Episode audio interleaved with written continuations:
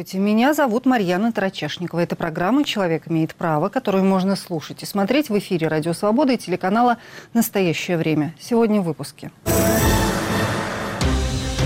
Протесты, пытки, аресты. В Башкортостане расследуют дело о массовых беспорядках. Невидимая угроза. В России выросла дополнительная смертность из-за проблем с экологией. Молчать дешевле. Госдума приняла закон о конфискации имущества у россиян, осужденных за фейки об армии.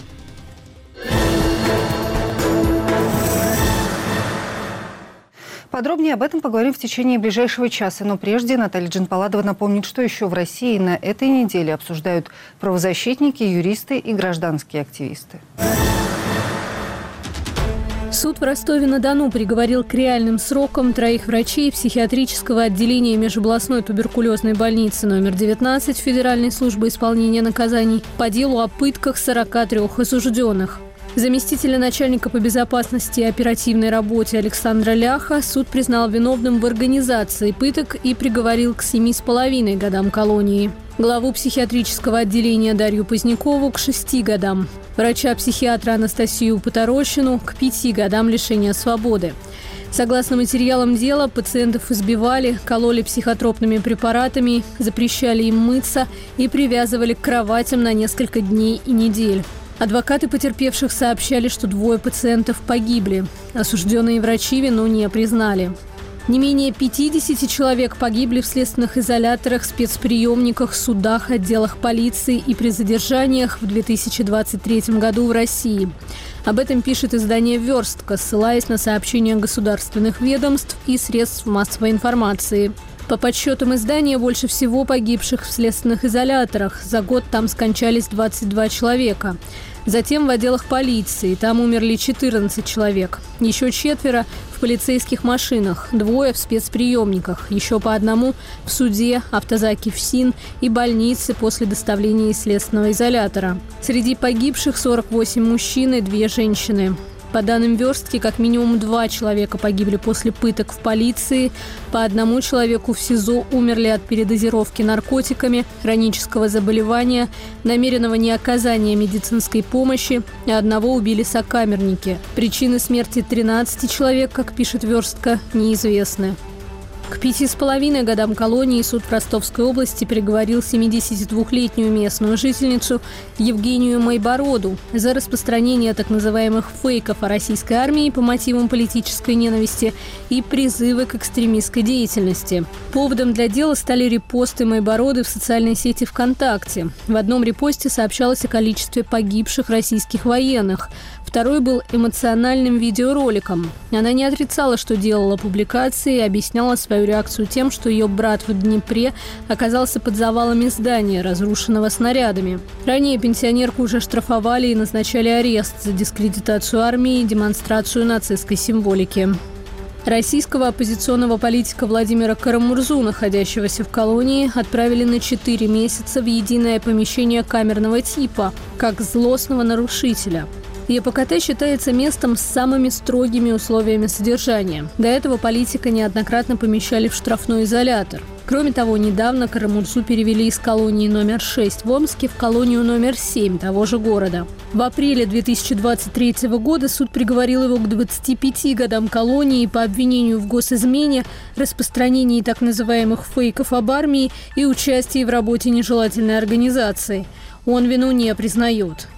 Активистку Дарью Полюдову, находящуюся в колонии в Кабардино-Балкарии, перевели из камеры со строгими условиями содержания в штрафной изолятор, сославшись на ремонт. По словам ее адвоката, в ШИЗО более тесная комната, меньше удобств и очень холодно. Кроме того, он сообщил, что Полюдову избила сокамерница за критику Владимира Путина. Уголовное преследование Дарьи Полюдовой началось еще в 2014 году. Сейчас она отбывает девятилетний срок, назначенный ей в 2022 году по обвинению в создании экстремистского сообщества движения «Левое сопротивление», публичных призывах к экстремистской деятельности и в оправдании терроризма в интернете. По 7 лет колонии суд в Самаре назначил четырем свидетелям Иеговы. Араму Даниэляну, Денису Кузянину, Сергею Полосенко и Николаю Васильеву по обвинению в организации экстремистской деятельности. Суд счел таковой записи богослужения и разговоры о Библии. Заседание длилось более 10 часов. Прения сторон, выступления с последними словами и оглашение приговора прошло в один день. В 2017 году Верховный суд России признал религиозную организацию свидетелей Иеговы экстремисткой и запретил ее деятельность в стране. С тех пор сотни верующих подверглись преследованию против 74-летнего активиста из Ленинградской области Александра Правдина.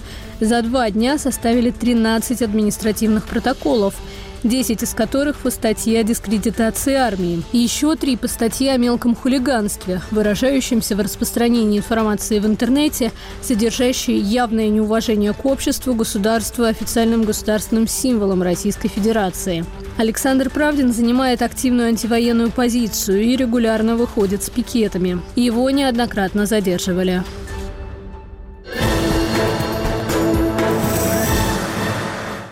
Каждый, кто пытается разрушить Россию, предает ее, должен возместить нанесенный стране ущерб, написал спикер Госдумы Вячеслав Володин, комментируя законопроект о конфискации имущества у россиян, например, за фейки про российскую армию или призывы ввести санкции против страны. Законопроект стремительно проходил все стадии рассмотрения и на днях ляжет на стол президента за что у россиян смогут отнимать квартиры, дома, а также деньги и даже государственные звания, расскажет Анастасия Тищенко.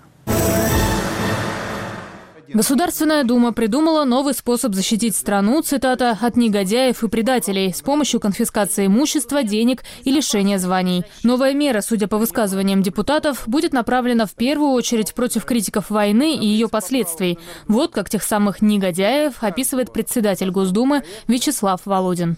Надо сразу сказать, что это законопроект о негодяях и предателях, о тех, кто сегодня в спину плюет нашим солдатам, предал свою родину, деньги перечисляет вооруженным силам страны, которая с нами воюет, находится за границей, доходы получает за счет собственности, недвижимости, находящейся на территории нашей страны – Слова о том, что принимаемые меры направлены против россиян, уехавших из страны, депутаты часто повторяют в публичных выступлениях. Хотя в законопроекте нет ни слова о том, что имущество или деньги будут конфисковывать только у иммигрантов. Это может коснуться всех.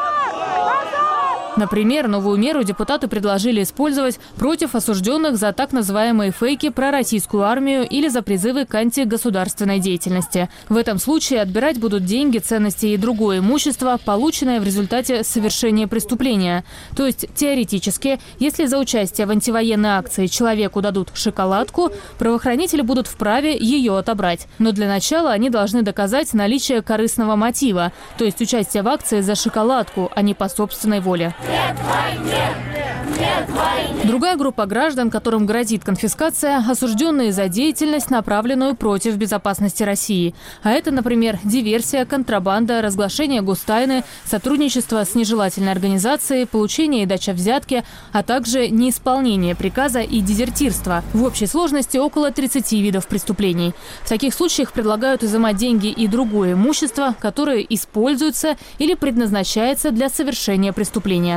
То есть, опять же, теоретически у дезертира смогут конфисковать квартиру, в которой он прятался от военкомата. Новые меры авторы законопроекта называют предупреждающими механизмами и подчеркивают, что конфискация имущества – это вовсе не наказание. Напомню, что конфискация – это не вид наказания, а мера уголовно правового характера. Казалось бы, небольшой, но принципиально значимый нюанс, который отличает тот советский вариант конфискации, когда изъять можно было все, что угодно, от нынешней конфискации, назначение которой – это изъятие орудий преступления, то, что нажито преступным путем, это деньги, ценности, имущество. И все вышеперечисленное, что направлено на финансирование преступной деятельности. Депутаты повторяют вновь и вновь, как в Советском Союзе не будет. У нас задачи вернуть советскую конфискацию нет. Все, кто ее вводил, их самих потом, сказал глава комитета по градостроительству Павел Крашенинников. А в Советском Союзе у так называемых врагов народа отбирали порой буквально все. Разговоры об изъятии имущества именно как меры наказания уже были в современной России. Еще в начале 2014 года такую идею для борьбы с коррупцией предлагал глава Следственного комитета Александр Бастрыкин. Тогда юристы отмечали, правоохранительные органы продвигают идею тотальной конфискации, потому что не желают или не способны разграничить, что нажито преступным путем, а что законным.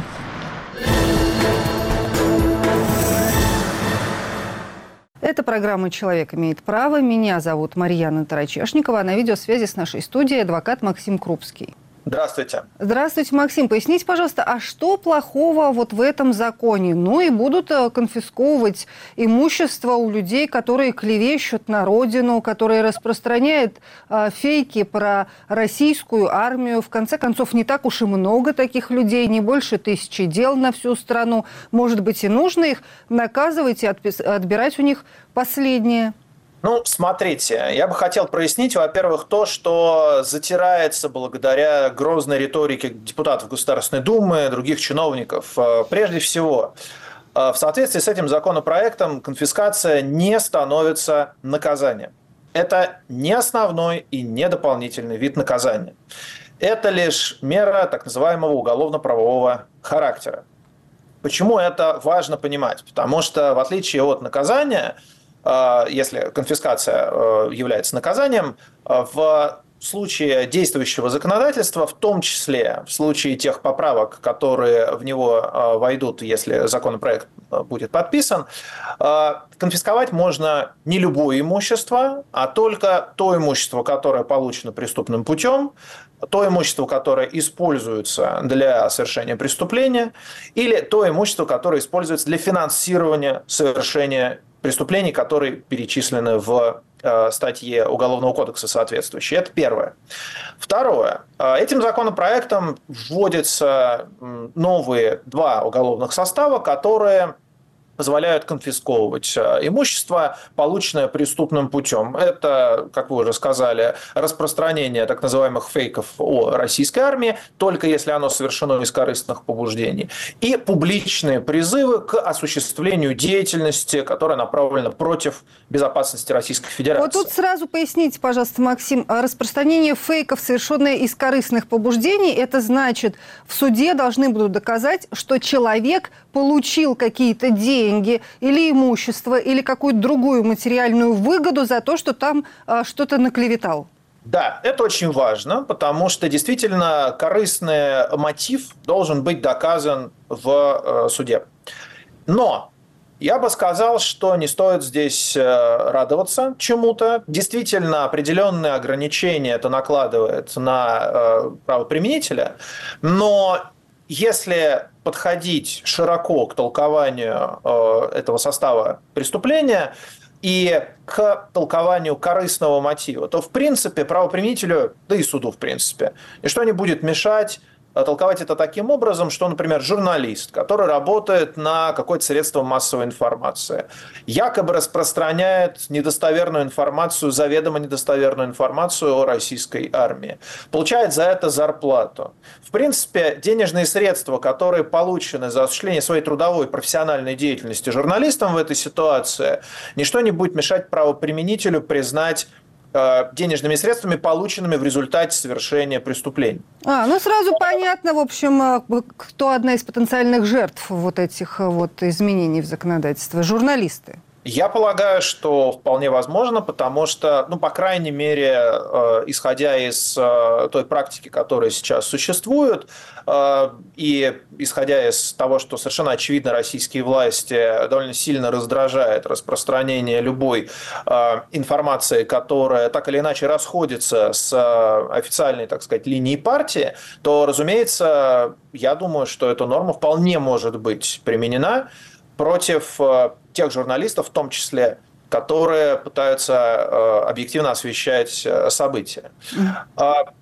Второй состав э, преступления, который теперь, за который будет возможно э, конфисковывать имущество, которое получено в результате совершения преступления, это как я уже сказал, так называемые призывы к осуществлению деятельности, направленной против безопасности государства. Обратите внимание, что здесь речь идет о том, что не за сами преступления, которые э, направлены против безопасности государства, это тонкий момент, а за публичные призывы к совершению этих преступлений. То есть, например, формально и буквально, если подходить к э, этому законопроекту, э, за саму по себе диверсию, например, имущество еще пока конфисковывать не будут. Но за публичные призывы к осуществлению диверсии, если они из корыстных побуждений совершены, э, конфисковать имущество, полученное за совершение этого преступления будет можно. То есть такая достаточно сложная структура.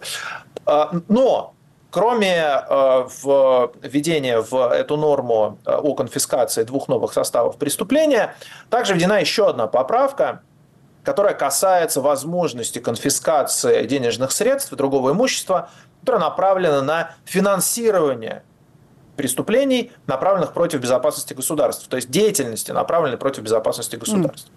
Что это будет, сказать пока сложно. То есть из публичных заявлений депутатов э, можно сделать вывод, что на первый взгляд, что э, конфисковывать собираются, как вы сказали, имущество, там, квартиры, машины, что-то еще.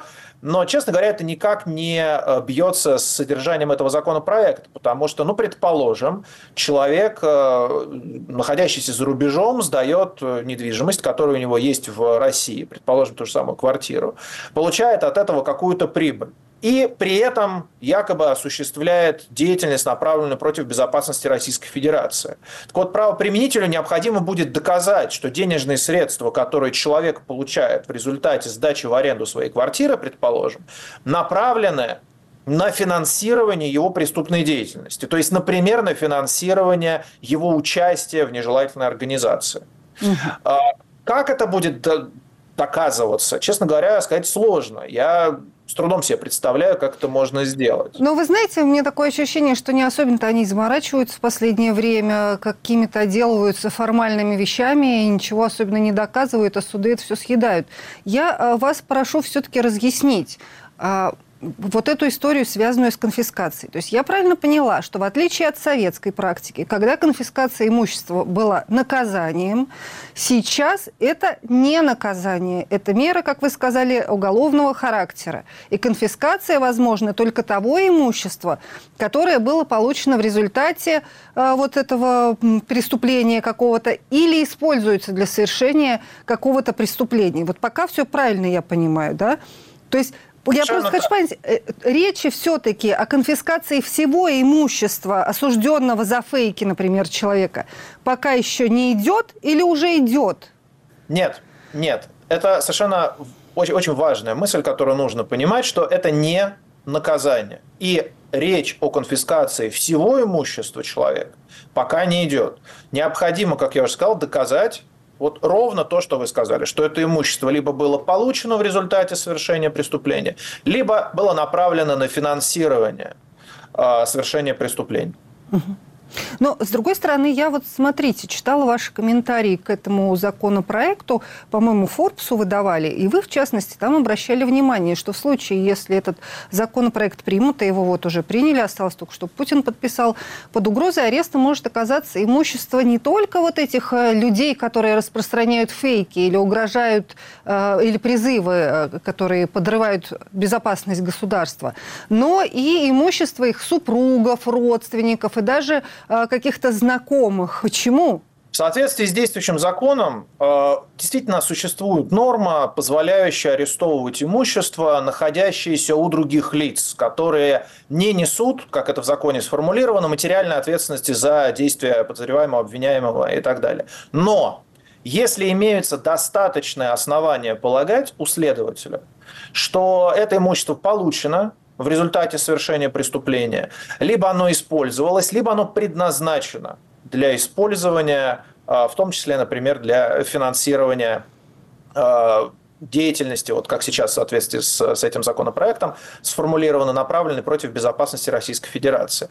Логика следующая, что а, если обвиняемый, подозреваемый решил предусмотрительно имущество, которое он получил, например, от э, совершения преступления, спрятать и передать его каким-то другим лицам, желая все-таки как-то сохранить, э, в этом случае государство должно предпринять какие-то меры, направленные на то, чтобы пока идет следствие над этим человеком, это имущество никуда не делось, чтобы в результате вынесения приговора, когда человек будет признан виновным в совершении преступления, это имущество можно было конфисковать. То есть эта норма об аресте имущества тесно связана с нормой о конфискации, потому что арест имущества необходим в качестве обеспечительной меры. То есть он нужен для того, чтобы это имущество никуда, как я уже сказал, не делось, чтобы можно было его конфисковать, если человека признают виновным в совершении преступления.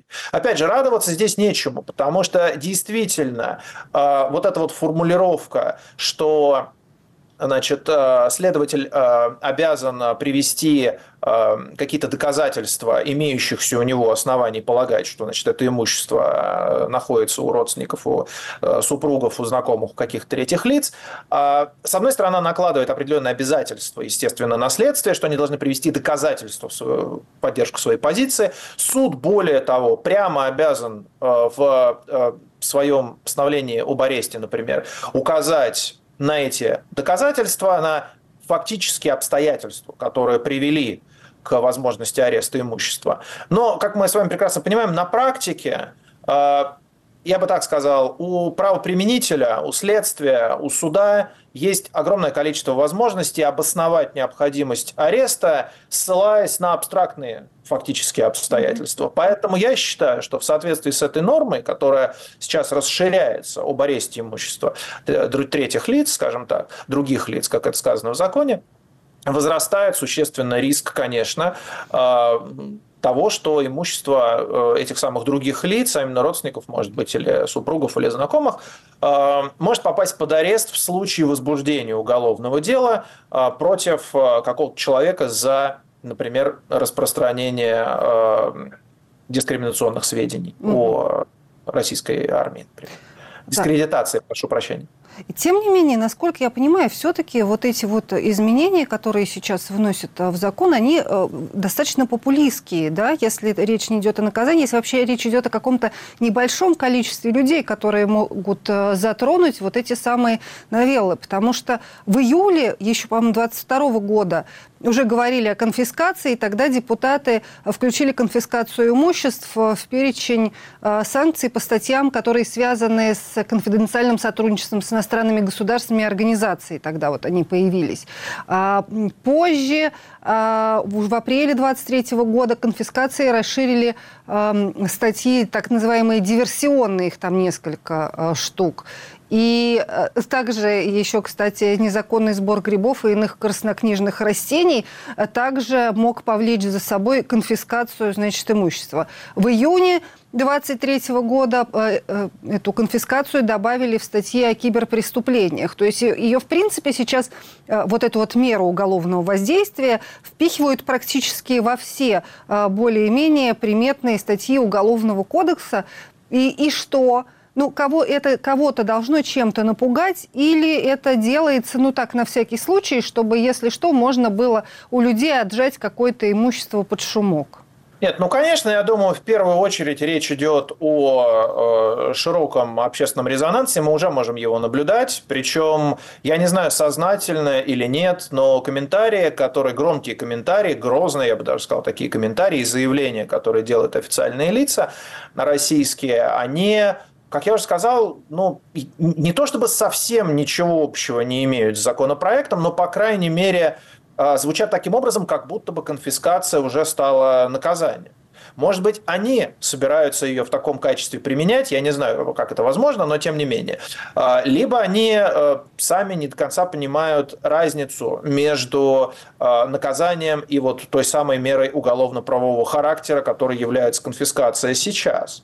Но совершенно очевидно, конечно, что тот общественный резонанс и э, то медийное освещение, которое получил этот законопроект, направленное на устрашение э, людей. В первую очередь, я так полагаю, что направлены на устрашение тех людей, которые э, популярны в общественном пространстве. Э, на это указывает, конечно же, э, поправка о лишении государственных званий и наград за совершение целого ряда э, преступлений, которые сейчас, э, благодаря этому законопроекту, перечень которых расширяется. То есть это может быть, опять же, и распространение фейков, и дискредитация российской армии, и призывы к санкциям, и призывы к исполнению решений международных органов, из которых, членом которых Россия не является. Ну, там, например, если публичное лицо будет призывать к тому, чтобы значит, э, исполнили решение Международного уголовного суда э, об аресте Владимира Путина, то, в принципе, вполне этот человек может стать фигурантом уголовного дела, и если его признают виновным, следовательно, его лишат государственных званий и наград. Э, то есть, естественно, это рассчитано на устрашение людей для того, чтобы удержать их от э, публичного э, заявления, допустим, антивоенной позиции или критики российской власти. Я думаю, что скорее всего, эту норму активно, ну, не норму, целый ряд норм активно пиарят сейчас, естественно, в целях устрашения. Я думаю, что когда этот законопроект станет законом, вполне возможно, нас ожидает несколько показательных уголовных дел, которые будут возбуждены против каких-нибудь известных публичных личностей, которые уже выступили с э, критикой российских властей. И, э, в частности, после вынесения приговора, вероятно, будет э, применена как раз статья о конфискации для того, чтобы продемонстрировать ее в действии. Я не думаю, что это будет какое-то ковровое, лавинообразное количество уголовных дел. Скорее всего, Россия будет по-прежнему демонстрировать вот эти точечные преследования, но при этом будет это делать достаточно резонансно и подавать таким образом пример для тех людей, которые либо сомневаются, либо пока еще не в полную силу высказывались в публичном пространстве. И подчеркну все-таки, на мой взгляд, э, следует также опасаться э, возможности применения этого рода норм и журналистам в том числе, потому что вот эта опасная норма о распространении так называемых фейков у российской армии с корыстными целями, конечно, на мой взгляд, может быть применена против журналистов. Да, спасибо большое за ваше разъяснение. Адвокат Максим Крупский был на связи с программой «Человек имеет право». Спасибо, Максим.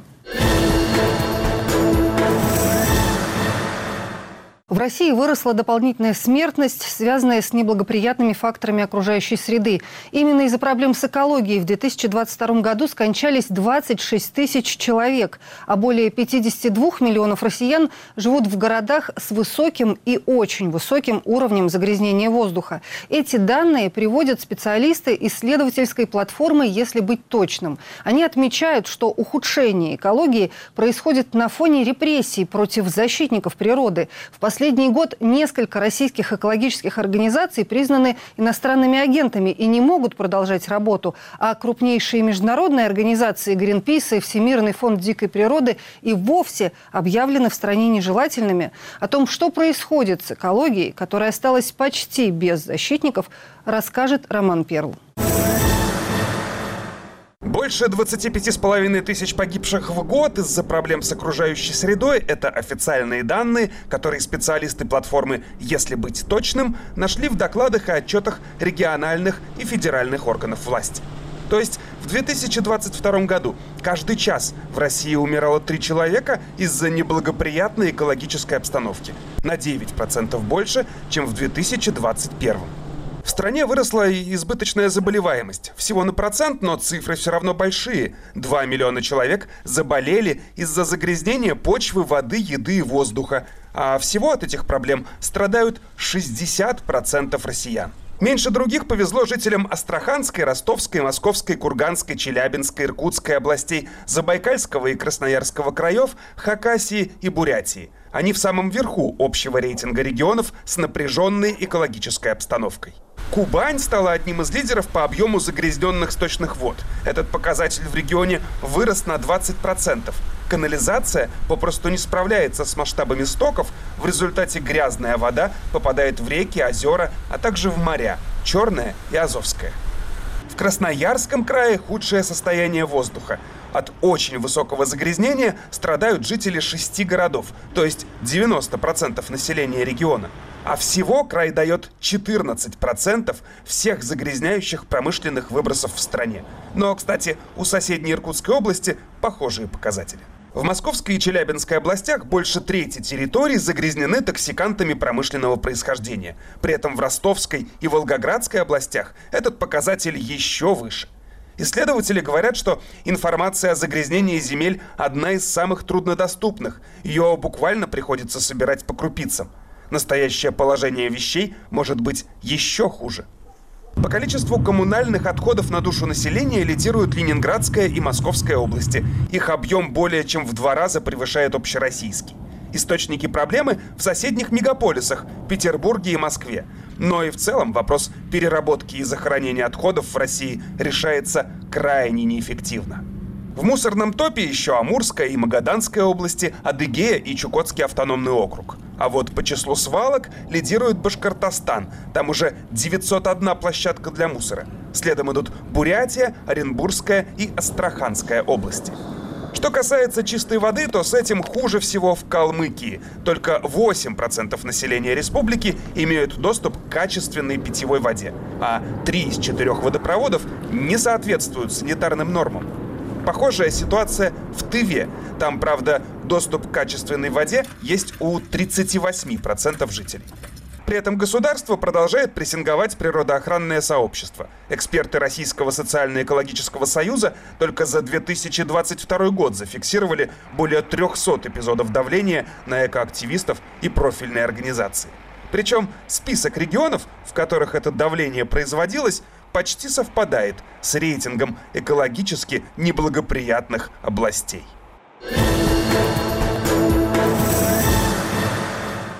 Это программа «Человек имеет право». Ее веду я, Марьяна Тарачешникова. И прокомментировать э, экологическую обстановку в России я попросила эколога. Ситуация плохая в очень многих областях, например, при загрязнении воды, э, но хронически плохая.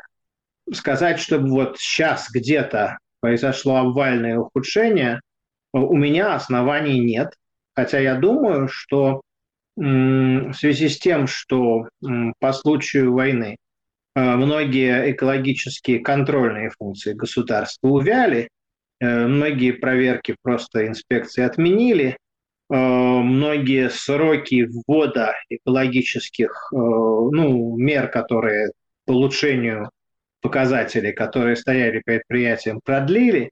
А, поэтому, конечно, ситуация должна ухудшаться быстрее. Но вот э, я пока в цифрах не видел, что это случилось, и не думаю, что это будет видно в цифрах 2022 года. Это скорее надо будет смотреть в цифрах 22, 23, 24 в сравнении с предыдущим трехлетием. Что приходом власти Путина были демонтированы Э, относительно независимые органы охраны окружающей среды. И дальше, так сказать, сначала был демонтирован комитет по охране окружающей среды, потом постепенно обесмыслена государственная экологическая экспертиза, сужен ее круг действия. Э, система мониторинга тоже не претерпела существенного улучшения, а скорее сократилась э, по ключевым каким-то показателям. Поэтому, понимаете, инструментов, которыми бы власти могли улучшить, рычагов, которыми могли бы улучшить, у них очень мало. А пока власти торговали э, с европейскими странами, одним из основных стимулов улучшения э, была, была необходимость изображать зеленую мину при выходе на западные рынки. С того момента, как эта необходимость отпала, Э, то у значительной части бизнеса и стимул улучшать свои экологические показатели остался в основном теоретически. Э, и это большая проблема, потому что в предыдущие пять лет э, для крупных, во всяком случае, экспортных производителей существенный стимул вести себя более прилично, чем они могли бы, был именно это. Есть самые разные сценарии будущего. Будущее не предскажешь. Э, ну, кто бы, например, предсказал крах Советского Союза э, как э, существенное улучшение экологических показателей? Вы же помните, что крах советской экономики, крайне неэффективный, был сопряжен не только с существенным социально-экономическим кризисом, но и с довольно существенным уменьшением показателей там, выбросов, загрязнений, э, массированного освоения э, удаленных э, ценных природных территорий и так далее. Все это делать на некоторое время, ну, так сказать, стали меньше. Было для этого меньше ресурсов. Потому как сейчас развивается ситуация, я очень боюсь, что Россия опять выполнит свои самые смелые обещания, зеленые обещания, данные ранее на международной арене. Впрочем, она не давала особо смелых обещаний. А просто за счет того, что в условиях международной изоляции и э, ну, э, технологических ограничений Э, может так случиться, что опять будет спад в тех отраслях экономики, которые э, ответственны за значительную часть э, загрязнений, например, или за значительную часть нарушений в природных экосистемах. Ну, например, в экспорте леса или экспорте цветных металлов. Вот, поэтому, понимаете, тут не все зависит, собственно, от воли и целого целеположения властей, к счастью и к сожалению а зависит вот э, в том числе и от таких обстоятельств, причем, кстати, часто гораздо больше. Поэтому нельзя предсказать. Э, естественно, что если это давление снизится, э, то в силу ли целевых действий властей или в силу спада в наиболее загрязняющих, предположим, отраслях экономики, то оно уменьшится, объективно уменьшится негативное воздействие на экосистемы, они начнут восстанавливаться.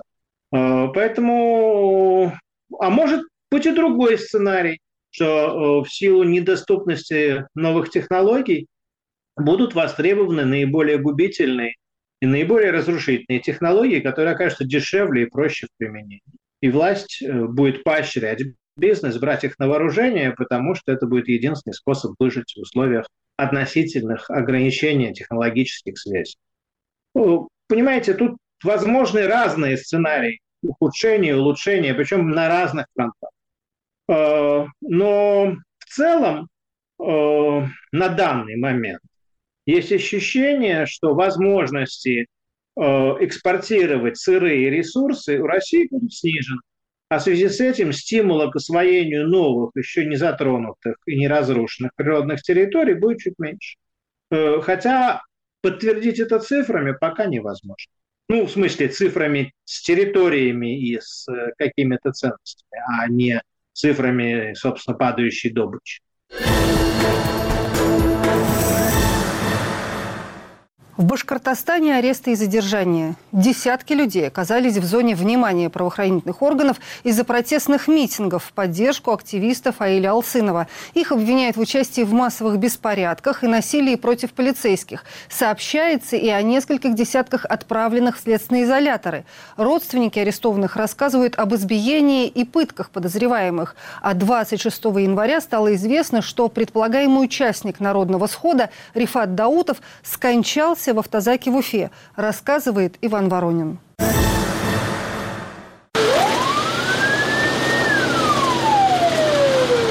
Медикам оставалось только констатировать смерть, пишет малоизвестное издание «Мой Башкортостан» со ссылкой на источник о судьбе жителя Уфы Рифата Даутова, умершего после задержания полицией. Версию «умер от отравления суррогатным алкоголем и сопутствующей сердечной недостаточности» первым опубликовал анонимный телеграм-канал оперсводки РБ. Около 600 подписчиков, отмечает Медиазона.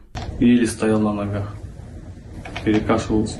Какие признаки были характерны? Как пьяный как будто находился в состоянии алкогольного опьянения, да? Это видео опубликовал другой анонимный телеграм-канал, поддерживая версию отравления контрафактным алкоголем. Якобы уже пьяного Рифата Даутова поздно вечером 25 января задержали сотрудники ОМОН, а сам Даутов якобы находился в федеральном и международном розыске по делу о массовых беспорядках в Башкортостане в середине января. Правда, по словам родственников и соседей, Даутов не употреблял алкоголь.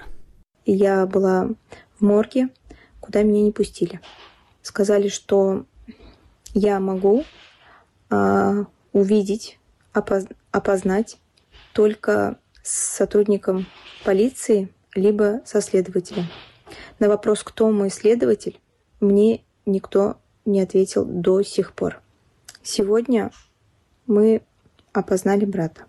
Это видео Залия Ахмадеева опубликовала 27 января и призвала не участвовать в протестных акциях из-за смерти брата. Спустя четыре дня она рассказала о походе в Следственный комитет с адвокатом. А, мы с адвокатом были в Следственном комитете по Республике Башкортостан в городе Уфа по улице Петропавловская. Там нас заверили, а, что будет а, проведена объективная и доскональная проверка по факту смерти моего брата. Ознакомили с постановлениями и назначениями судмедэкспертизы и физико-химических исследований. О возбуждении уголовного дела в связи с гибелью Даутова пресс-служба Следственного комитета не сообщала. По словам Залии Ахмадеевой, ее брат не участвовал в митинге 19 января в Уфе, а ждал на той же площади свою девушку и провел там 15-20 минут. На акциях протеста в Баймаке его не было вовсе. Посмотрел судебное заседание, которое Верховный суд Башкортостана 31 января оставил в силе решение об аресте активиста Дима Давлеткильдина, обвиняемого по делу о массовых беспорядках. Сейчас он в республиканской больнице УФСИН России, избитый после задержания в отделе полиции. Жена Давлеткильдина рассказала, что сотрудник ОМОНа при ней разблокировал изъятый телефон ее мужа. Встретиться со своим подзащитным адвокаты Давлеткильдина не могут с 23 января. Мы э, сейчас убедились э, в том, что действительно значит, Диму Давлеткилин нанесены телесные повреждения, он это подтвердил. Сейчас у него отнимается нога, сам заявил, сейчас вы, наверное, снимали тоже. То есть телесные повреждения, они реально нанесены. Мы суду представили доказательства того, что ему нанесены телесные повреждения.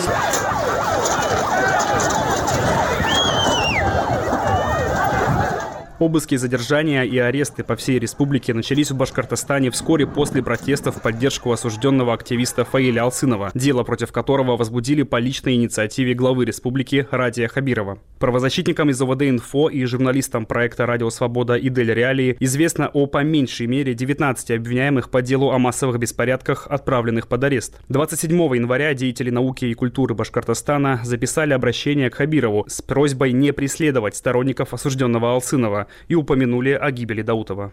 Погиб, действительно погиб молодой человек, который вообще не принимал участия в анакции событий.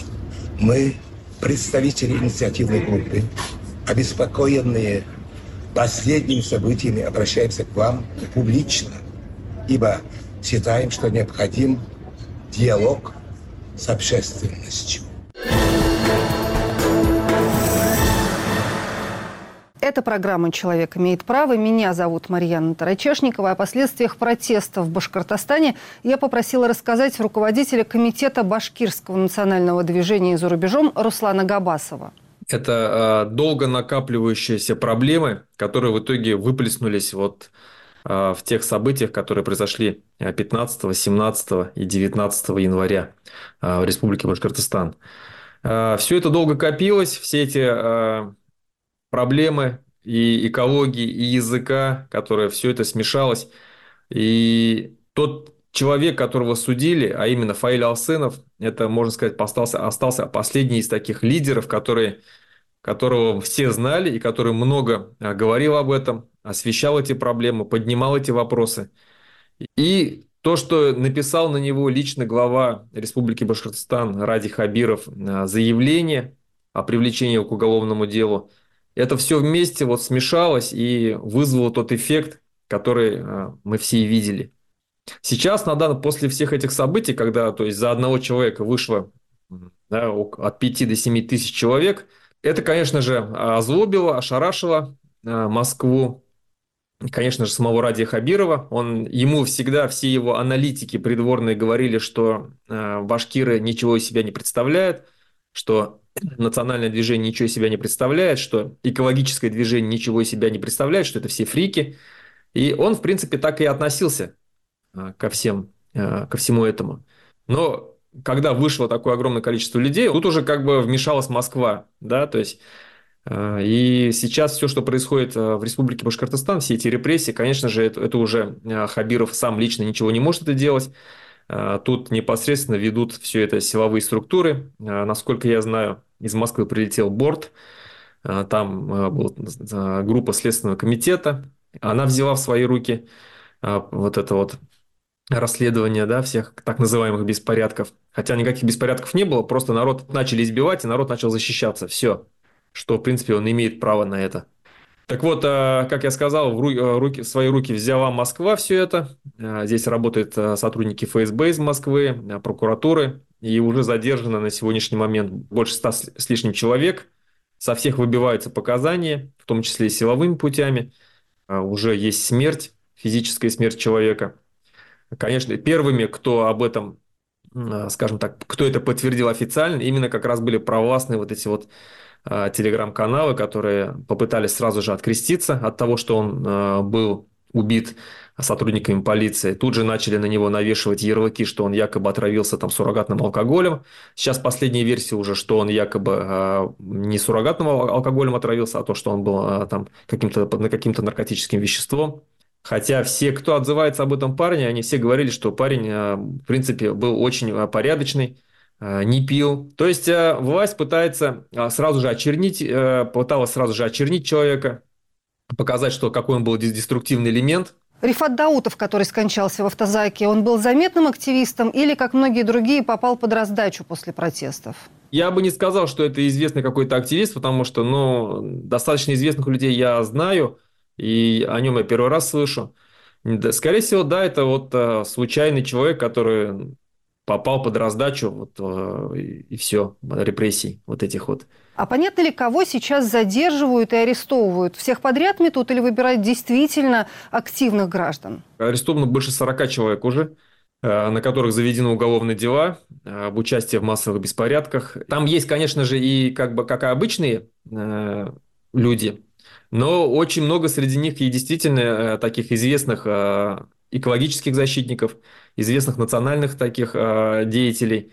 Ну, не сказать, что прям уж, да, э, это лидеры общественного мнения, но все равно очень много среди них людей, которые активно принимали участие в различных сходах, э, граждан по тем или иным экологическим и национальным проблемам. Сейчас потому что даже задерживают не только тех, кто был на баймакских событиях, насколько я знаю, но и задержали тех, кто вот организовывал, участвовал в сходах, а, вот на, того схода, где Фаиль Алсынов выступил со своей речью, да, на которого, из-за которого на него было заведено уголовное дело. Также вот были, а, был арестован, насколько я знаю, там а, из других районов другие экологические активисты, так как Рамис Телепкулов, допустим, да, но, по-моему, он отделался только административным арестом.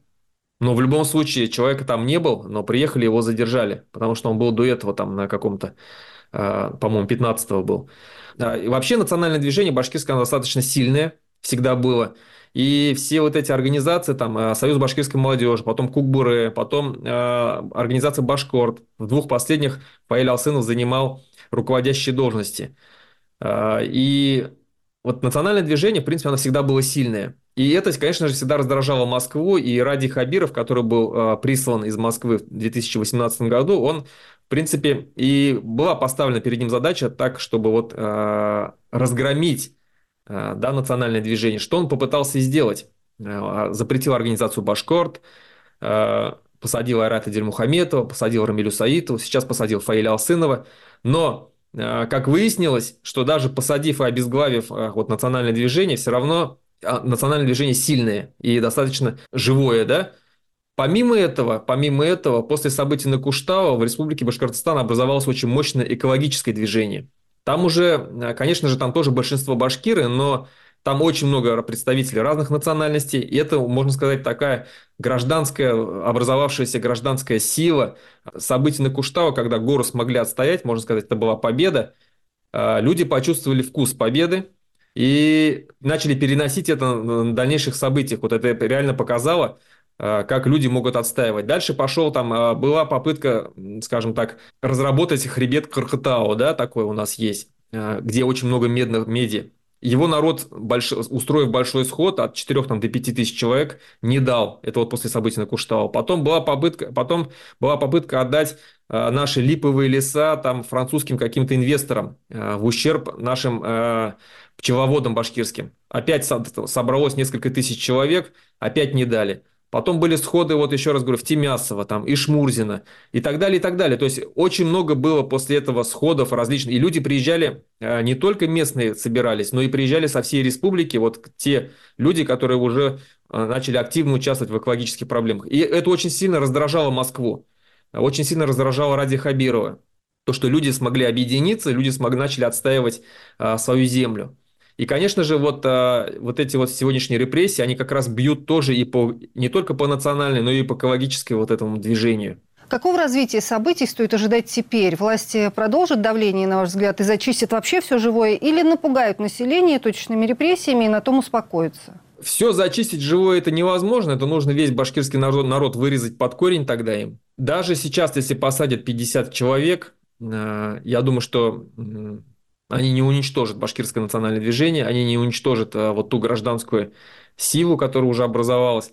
А, почему? Потому что репрессиями невозможно сломать людей. И если, скажем так, после событий на Куштау а, власть как-то пошла на уступки, да, отдали нам Куштау, Ради Хабиров лично пришел, встретился с протестующими, и хотя потом, конечно же, обманул, и начались преследования всех кто участвовал на Куштау, а тех, кто организовывал разрушение палаток, избиение людей, он, наоборот, потом не только их не уволил по требованию, а, скажем, защитников Куштау, но и, наоборот, возвысил их. Но все равно компромисс какой-то был. То здесь никакого компромисса нету, и мы видим, что а, Ради Хабиров судорожно пытается, а, скажем так, найти опору среди населения Республики Башкортостан, и пытался организовать э, митинг, вот этот в честь себя любимого. И мы знаем, что на этот митинг сгоняли силой, да, народ там э, под страхом увольнения, студентов и так далее, и так далее. Этому множество как бы фактов и видео, и фото. А потом Ради Хабиров, скажем так, объявил, что он поедет в село Акьяр, Хайбулинского района, это соседнее село с Баймакским районом, тоже моноэтническое башкирское население, э, встретиться там с местным населением и якобы там поговорить с ними. Но э, в последний момент отказался от, от этого, потому что знает, что местное население бы ему начало задавать неудобные вопросы, потому что местное население, а, оно все поддерживает Фаиля Алсынова. Поэтому он выбрал, э, можно сказать, татарские районы, западные районы Республики Башкортостан, поехал туда и там подготовленная, скажем так, какая-то часть общества, а, скорее всего, бюджетники, осудили действия а, Фаиля Алсынова, осудили действия, которые происходили в Баймаке, на камеру все это как бы, да, то есть...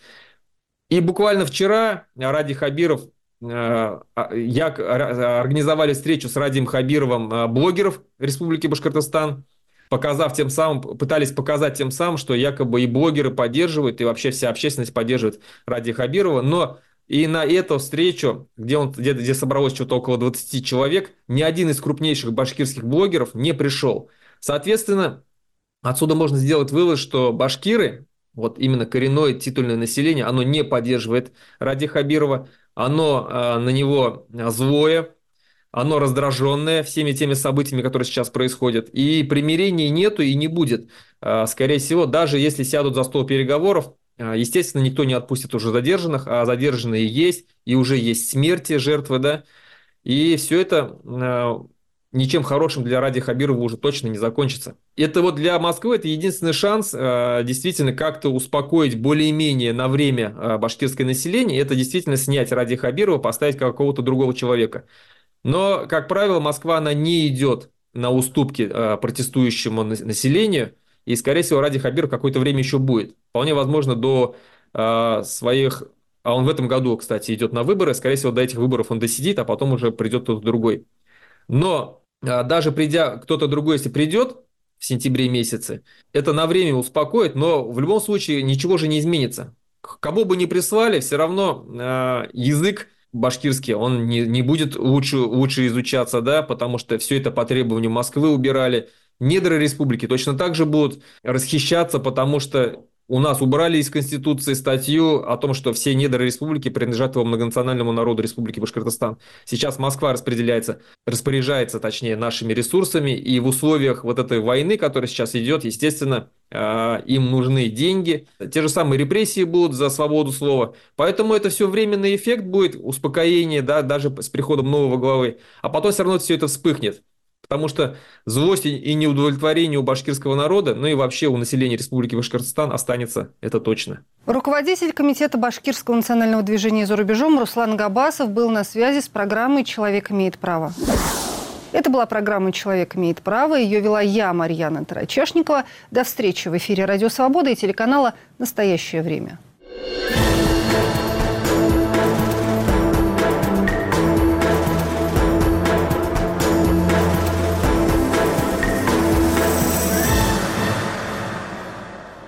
Говорит радиостанция «Свобода». Вы слушаете первую программу «Радио Свобода». Говорит Радио Свобода. Говорит Радио Свобода. Говорит Радио Свобода.